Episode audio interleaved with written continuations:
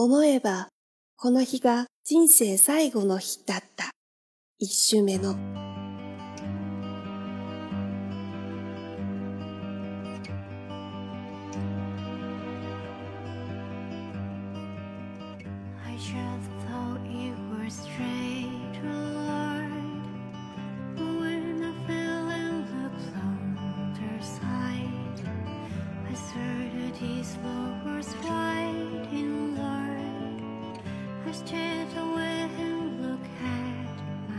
假如有人告诉你，你的下一世会投胎成为一只危地马拉大食蚁兽，你会怎么办？如果让你在食蚁兽、青花鱼、紫海胆中选一个作为自己下一世投胎的动物，你会选什么呢？假如你能带着现在的记忆重启人生，你会做出怎样的选择呢？欢迎来到日剧《重启人生》的系列播客节目。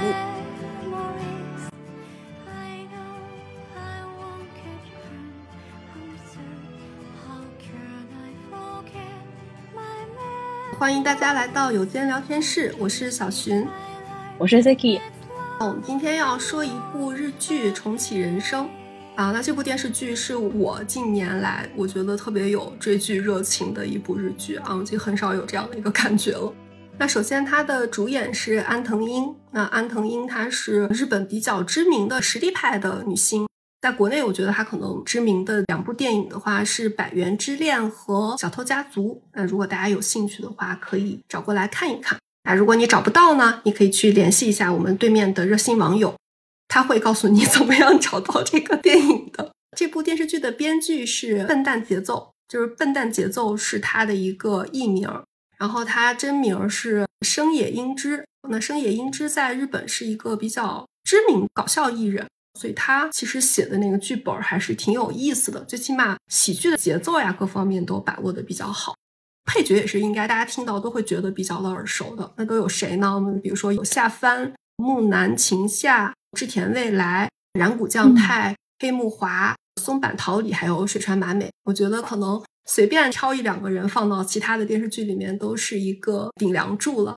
目前截止到上周天为止，它是一共出了六集。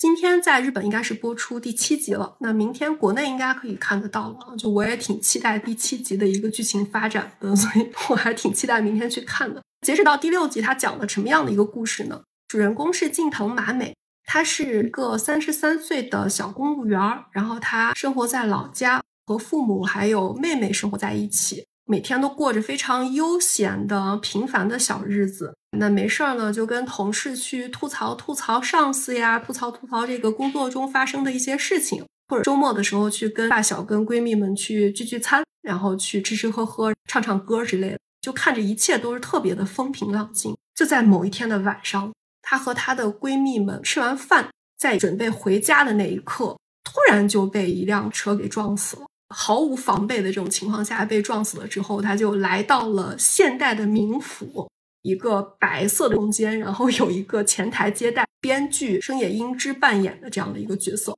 接待呢，他就跟女主说：“哎，这位亲，首先你活到三十三年辛苦了，下面我要带您去进入您的下一世，一只食蚁兽。” 然后女主就特别的崩溃啊，就觉得可能我本来想着我要去怎么样去投胎呢，没想到就让我当一只食蚁兽。然后就问这个前台接待说：“为什么我不能投胎成人呢？”前台接待就告诉他说：“你这一世积攒的福报还不够，所以说不能让你如愿。”刚开始是有一点崩溃的，最后他得知到了另一条路。那还有一个选择就是你再回到你上一世的一个起点，再把你这个人生去走一遍，你还有这样的一个选择。从食蚁兽和重活一遍这一块呢，我们的女主她就非常坚决的选择了去重启了她的人生，这个就点题了。差不多第一集的一个梗概是这样，嗯，那她到第六集之间发生了什么呢？并不是在讲述她第二次人生是怎么度过的，而是在这六集之中，她死了大概有三次，也分别从投胎成食蚁兽到了青花鱼，到了最新一集的紫海胆，它就是没有人。所以我们的女主呢，她也是不断的去开启人生的这样的一个过程啊，整个是到第六集，所以我特别期待接下来的一个剧情。这是我们简单给大家介绍一下剧情的发展。那说完了剧情以后，我们可以简单的就在尽可能少的给大家剧透的一个基础上，我们来聊一下为什么我们会觉得它很有意思。刚才小寻有说到说这部日剧是他最近这段时间来看的比较有意思的一部哈。对于我来讲的话，其实也是我有好久没有看那个日剧了。主要就是因为被国产剧占据的太多了，然后我不看日剧有几个原因。第一是我觉得它那个剧情太假的，我不想看。因为我现在已经人在日本生活，所以有一些特别假的剧情的话，我看的话我会觉得脱离了我的这个生活状态了，让我觉得有点奇怪。但是如果我人在日本，然后我看国产剧，我没有这种感觉，是因为我不在国内生活了，这个是挺有意思的一点。但是这部剧它也太脱离正常人的生活了，对，而且。时时刻刻都戳在我的那个白日梦的那个点儿上。我每次想要逃避人生的时候，就会想这些。对对。然后这部剧它还有一个让我觉得好玩的点，就在于让你很轻松。它的话题虽然有一些沉重，又是死亡，又是转世哈，然后里面还出现了什么婚外恋啊，还出现了那个痴汉啊、被冤枉啊等等这些剧情。但是它整体的话题很轻松，让你看的过程中没有那么压抑感。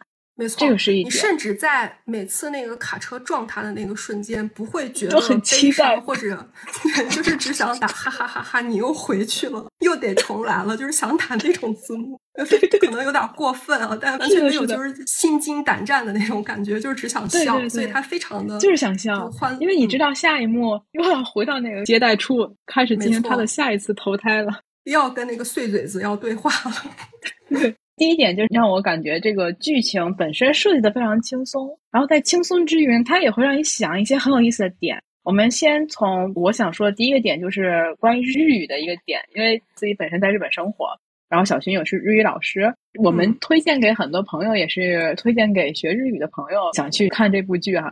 然后我当时甚至想到一点，就是呃，我想一边看着这个日剧，一边背他那个话，就是跟读他那个话。他说一句，我跟一句；说一句，我跟一句，因为觉得太有意思了，太好玩。对，但他职场上面那些话，好像很多你用不到吧？是是用不到，但有一些东西真的是可以背一下，好玩好玩，很好玩。如果你要考试的话，你可以背一下。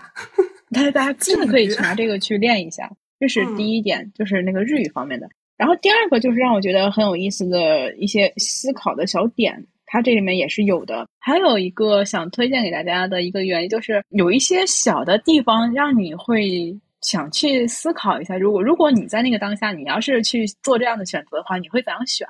嗯，你是否也会跟他一样做类似于这样的一些选择？这个女主人公她在一开始的时候，她第一次选择就是第一次死亡，然后要去转世的时候，前台那个接待小哥，他们两个之间有很多的那个对话嘛。然后在这个对话，他之前是有一个铺垫的，他那个铺垫就在于这个女主人公她本身的工作也是一个市政府的工作人员，对吧？嗯。然后他市政府的工作的时候，他经常跟他的同事会去吐槽，吐槽什么呢？吐槽这个工作内容有一些单调也好啊，还有就是有的时候他们去面对来访者，一般都是普通的市民来过来办一些身份证明啊等等这些东西的时候，有很多琐碎的背后的工作，就会很花时间。但是呢，来访的人，普通市民，大家会觉得不就是签个字、盖个章吗？为什么还要花那么多时间呢？他就会有很多不满。作为这个女主人公，她死之前的时候，她是处于那种工作的这一方的，对吧？是跟那个来访者是不一样的这种身份。但是当她死亡了以后，她要去跟那个前台这个小哥聊天的时候，她是处在了来访者那一方。所以，当对方说了一些“您这个我得花一些时间查一下呀，你这个不能这样啊，你只能是这样的时候”，哎呀，他其实心里也是很烦的，但是他也能理解那个小哥，你也是按章办事儿，就是说白了，你也是按章办事儿。嗯，那这个点就让我觉得，哎呀，原来他前面跟那个同事们在那里面吐槽的是为了铺垫这一块的，这是让我觉得有意思的一个点。但是我当时看的时候，我有想过。因为他有处理不下去的时候，呃，来的那个人会说，就把你们负责人给我找过来。哦，对对。所以我以为他要跟人家说，负责人给我找，你把阎王给我找过来是吗？对，对，我以为会有这样的一个情节，结果事实证明我想多了。你想多了？没有，对，并没有。嗯，对，大家看这个时候可以去，我我觉得，当你真的看这部日剧的时候，一定会想起我们今天聊的这个点。没错。这个是让我觉得挺好玩的一个点，然后还有一个点是在那个他后来转世的时候，他去积德的这件事情。嗯，积德的时候，他积的第一份德是什么呢？是他人生第一轮的时候，他没有注意到，原来他幼儿园的老师和他的幼儿园同学的爸爸之间是在搞外遇的。对，这叫外遇吗？在他第一轮的时候，为什么他没有注意到呢？因为那个时候他还是个孩子，一个小孩子。对，但是第二轮的人生，他是带着他死去之前的这些所有的记忆，所有的三十三年的人生，人生，然后重新从零岁开始活。所以那个时候，他虽然身体是一个小孩，是吧？但是精神上已经是一个三十三岁的人了，三十三加了吧，应该四十岁的一个人了。所以他一眼就看出来了。嗯所以他做的第一个件积德的事情，就是把这个外遇的萌芽给他剪断了。没错。阻止了这段外遇，但他阻止的方法呢，就是他匿名的给这个男的同学的爸爸的 BB 机上面发了那个信息，就告诉他你不能搞外遇，你要搞外遇的话，我就揭发你。对，等于是外遇这条线断了。可是让我觉得我没有完全接纳的一点就是，他爸爸跟这个老师的这条线断掉了，那他爸爸有没有跟其他的人再去搞这种外遇？哦，你记住，这是我现在的第一个点。然后我还有一个点跟那个类似，是在于那个他救老师的那个点。救老师哦，对，我不知道你有没有这个同样的感受。第二个，他积了一个德是什么呢？在他人生第一轮的时候，他的高中老师应该是他不喜欢的一个老师，很看不起那个老师。不是看不起，是那老师真的烦人。是那老师是烦人，能理解。老师真的很烦人，那种烦人的老师。上学阶段的时候，那种烦人的数学老师。哎，为什么说数学老师呢？对不起，小心点，注意。数学老师别看我视频啊！数学老师对不起，居高临下那种感觉，就觉得你们这些他喜欢用自己的那种权威去压人，就自己说的没有道理，但是他用他教师的身份就把你给压制住了，就这个对对对，大家都不喜欢那个老师。是的，大家都不喜欢这个老师。然后在第一轮里面，他后来长大以后，他才知道那个老师好像是因为什么事情被学校开除了，对对吧？他失去工作了。然后当时他的想法就是，哎，果然就这种老师就应该被开除那种感觉。然后在他人生第二轮的时候，他才发现他为什么被开除，是因为他第二轮的时候，他偶然跟那个老师坐了同一辆的车。对。然后在那辆车上面，他发现那个老师被人误认为是痴汉。所谓的痴汉，就是用手摸了旁边那个女，就变态，摸了那个女乘客的那个屁股，应该是。然后那个女乘客就报警了，他就被抓了。但是好在这一次，在他第二轮的时候。对他第二轮的时候，他目睹了全程，而且录像录下来了，他是有证据的。他帮那个老师洗脱了这个罪名，而且他录像里面还发现了真正摸那个女乘客的到底是谁。这个我们就给大家打一个马赛克，防止就不漏了。对，但是也是跟他的人生有联系的一个人。嗯，哎，大家可以自己去看的时候注意一下。所以他做了一件好事，对吧？他把那个老师给救了。然后，这是给我们了一种叫什么刻板印象也好啊，怎样也好的那种感受，就是在他第一轮的时候，他以为那个老师被辞退了，就是应该的，因为那个老师就是那个样子不怎么好。事情，嗯，哎，很烦人，就总有一天就是报应，对，就是遭到报应。但是你有没有想过，就是这也是我们用一个外表去评价了一个人，你认为这个人他是这样的，然后所以他得到这个结论，嗯嗯，这话就是我没想那么多。不好意思，我是一个我当时有一个想法，我并没有想这么多。嗯，我当时一个想法就是，第一轮的时候，因为没有人能证明这个老师他是被冤枉的，所以他被辞退的时候，当然大家知道的时候，女主人公知道的时候，她觉得是理所应当的。但是第二轮她知道这件事情的时候，她才反应过来，这个老师讨厌人是讨厌人，但是他没有做这件事情，可是他是被冤枉的，是没有因果关系的，不是因为这个老师就这么烦人，所以他人品就不行，所以他就会做这种事情。哎，怎么变得深刻起来了？嗯，就告诉大家，这个是不要以貌取人。但是还是这个 cover 放在这儿。第三轮的时候，他又经历了这件事情，对吧？他是想去救这个老师，但他那个时候人已经不在他的原来那个城市生活了。嗯，对他已经换到了另外的一种人生了，在东京在电视台工作了。他那个时候意识到，他今天晚上要回家，要去救那个老 师，要去救那个老师，然后积德，要去积德，但是。让我觉得遗憾的一个点就在于，因为他没跟那个老师坐一班车，他是把那个老师拖下来了，对吧？他是就是把那个老师，嗯，所以说还有一个人是替代了这个老师，做了第三轮的那个替罪羊。哦，你是这样想的哈？因为我特意看了他抓下来的那个女的举报报警以后，抓下来的人应该不是他，就是真正做的那个人，所以这个点是也是留在了我这有一个扣。我这个扣哎那可以就是说，看看后面，对对对对，我也想看后面，但是这个编剧可能没有注意到这个点，还还是说这个女主角没有注意到这个点。所以可能后面一轮他再救那个老师的时候，他也会选择只要我救这个老师就行了。我这这个整个编剧里面的我自己的一个卡点卡在于坏人没有得到惩罚，明白了。只不过我救嗯了我身边能救的人而已，包括那个出轨的那个家长，包括嗯后来摸了那个女乘客的那个痴汉，都是坏人没有得到惩罚。只救了一个人，而没有把这个事件去给他解决掉。对对对，然后同时整个这部剧让我一个感受就是，他好像在说一件事情，就是我们每一个人的每一个选择都会影响到身边的人，哪怕是非常微小的一个选择，甚至会影响到你并不认识的一个陌生人。没错，嗯，就是这一点让我觉得也很好玩儿，而且也是有的时候我我会去想的一个事情，因为我们在当下，你只能选择做你现在觉得正确的那个选择。我举最简单的一个例子啊，比方说我上车，然后旁边站着一个人，我也想坐这个座，然后旁边那个人比我年纪大一点，我也想给他让这个座，然后我就会有两个选择，要不然就是我坐下，要不然就是让给他。嗯，那我有的时候就会想，那我做的这个选择是否会影响到这个人？就是不能多想，多想的话就有点那个太神经病了哈。那有的时候我就会举的那个例子，好像只有让座那一条路。啊，但是日本的话，有时候不是那样的，对吧？对，因为就你不在那个我可能只有让座那一条路。对对对，就每一个小小的选择，好像对于别人来讲，可能就是一个不太一样的一种情况。但我觉得你如果要是想看这方面的剧情，你应该去看他上一部作品。他上一部作品比这个作品更能体现这一点，因为这个编剧嗯他就一直在写那种，就是人生面临不同选择的时候，你如果选择了不同的路，会引起怎么样的改变。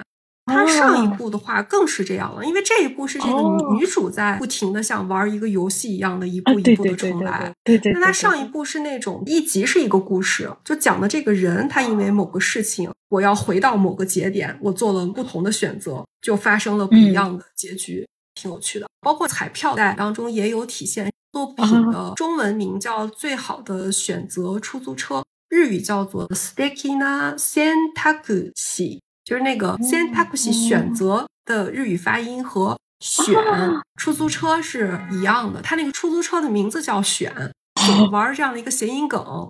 出租车是可以带你回到过去的一个工具。然后它哎上一季也有那些也有一些碎嘴子的那种碎不拉几的密集可笑的那种点在里面，就因为还是他嘛。然后编剧在里面也演了一个角色，他在那个里面演了一个酒吧的老板。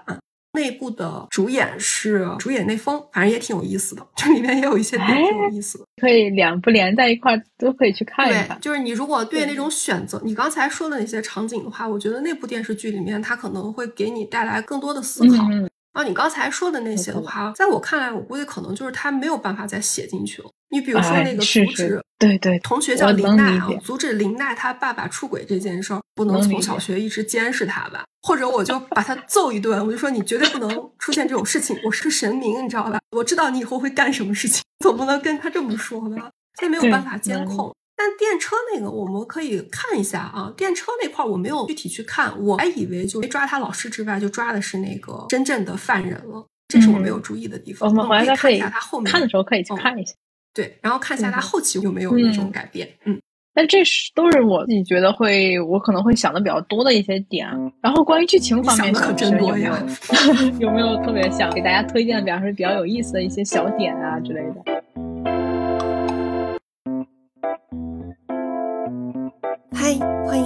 小寻的马后炮。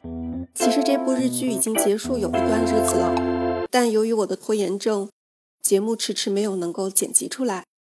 如果你也喜欢这部日剧，欢迎跟着我们的节目重温一遍。如果你还没看这部剧，希望有吃到这份安利。最后的最后，让我们以一首《Konayuki》粉雪结束今天的节目。